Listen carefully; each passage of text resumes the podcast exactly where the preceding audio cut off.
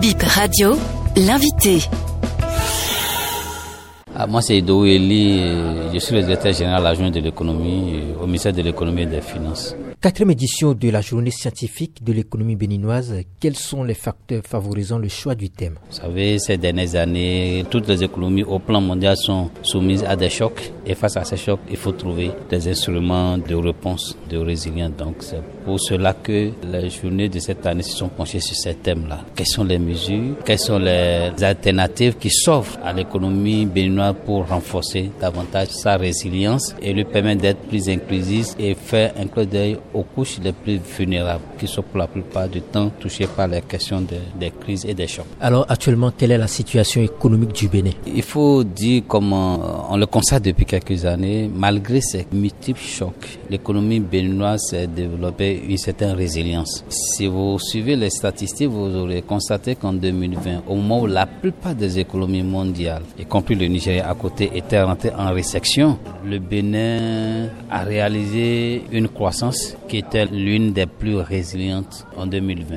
Un taux de croissance de 3,8%. Au début de l'année 2020, on s'attendait à un taux de croissance autour de 7%, mais avec la crise, on l'a révisé autour de 2-3%, mais à l'arrivée, on a réalisé une croissance de 3,8%. Et ceci en raison des, des mesures que le gouvernement a prises pour faire face à cette crise-là. Et quelles sont ces mesures-là? Il faut dire qu'au Bénin, on a eu une approche, je dirais, innovante de la gestion de la crise. Première chose, c'est qu'on n'est pas allé en confinement total, comme cela est observé dans la plupart des pays. On a essayé d'identifier quelles sont les zones exposées au virus. Ces zones ayant été identifiées, on a essayé d'exclure ces zones de, des autres régions du pays. Et ce qu'on avait appelé en temps un cordon sanitaire qui a été créé. La zone littorale, Cotonou, Porto-Nouveau, à la hauteur de Boycon, ce qui fait que dans les autres zones du pays, l'activité économique se menait, mais à l'intérieur de la zone, à l'intérieur du cordon sanitaire, il y avait le mouvement des marchandises. Donc ça permettait aux marchandises quand même de circuler. L'aéroport de Cotonou n'était pas fermé, ce qui a fait de Cotonou une plaque tournante pendant la période. Quand les voyageurs venaient effectivement, la plupart évidemment sont mis en quarantaine dans les hôtels pour les observer, regarder les périodes. Mais ça permet quand même à l'économie d'une manière ou d'une autre de, de, tourner. En plus de ça, le gouvernement a pris des mesures pour accompagner les entreprises des secteurs qui sont les plus exposés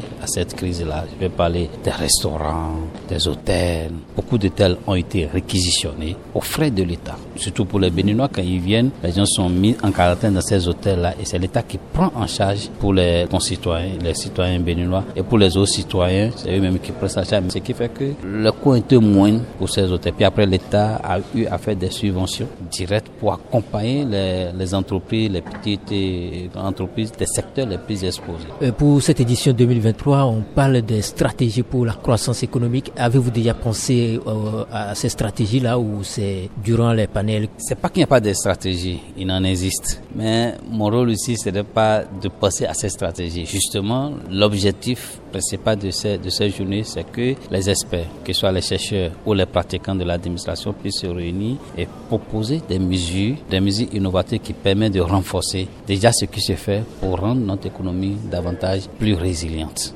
Il y a une table ronde qui est prévue et qui met l'accent sur l'inclusion financière. C'est-à-dire qu'est-ce qu'on fait aujourd'hui pour permettre à toute la population, pour permettre à la masse qui semble exclue du, système financier traditionnel, pour leur permettre d'avoir accès? Avec tout ce que nous avons aujourd'hui, la, technologie, aujourd'hui nous avons le mobile money ou même une vieille dame qui est quelque part au fond, fond du Bénin aujourd'hui peut faire du mobile money. Qu'est-ce qu'on peut faire pour que les gens ne se sentent pas exclus du système financier. La table ronde certainement nous donnera des pistes de réflexion pour nous permettre de faire des mesures, des propositions aux, aux gouvernants afin d'inclure davantage les couches les plus vulnérables. Lorsqu'il y a des chocs, ce sont ces couches qui sont les plus touchées. Donc je pense que nous allons travailler dans le prolongement de ces stratégies. Alors que retenir du taux de croissance économique du Bénin en 2023 et votre vision pour 2024 ou les années à venir?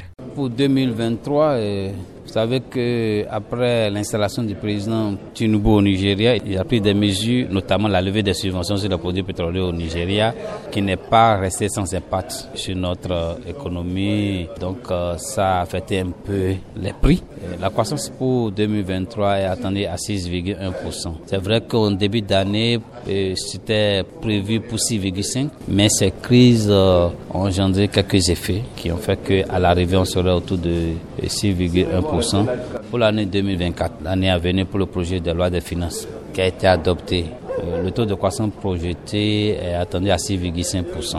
Je suis dans un contexte de maîtrise progressive du déficit parce qu'avec la crise Covid, l'État, la plupart des gouvernements ont été amenés à effectuer des dépenses qui pour la plupart n'étaient pas prévues. Ça a creusé un peu le déficit, mais euh, nous travaillons à ce que ce, déficits puissent être euh, maîtrisés et ceci, vous n'êtes pas à savoir que nous sommes en programme avec le fonds et nous travaillons vraiment à le maîtriser. Un niveau de déficit progressivement qui est en en train de descendre pour atteindre son niveau, le seuil de tolérance de, de l'UMOA qui est de 3%. Donc il est attendu à 4,3% cette année, 3,7% en 2024 et à partir de 2025, on sera autour de 2,9%, c'est-à-dire qu'on reviendra à l'équilibre tout en espérant qu'il n'y aura pas de nouveaux chocs, parce que c'est des choses qu'on ne prévoit pas. La tension entre le Hamas et l'Israël on ne le prévoit pas, mais c'est arrivé. Ça ne va, pas rester sans effet. Nous espérons qu'on aura moins de chocs pour permettre à notre économie de maintenir sa dynamique.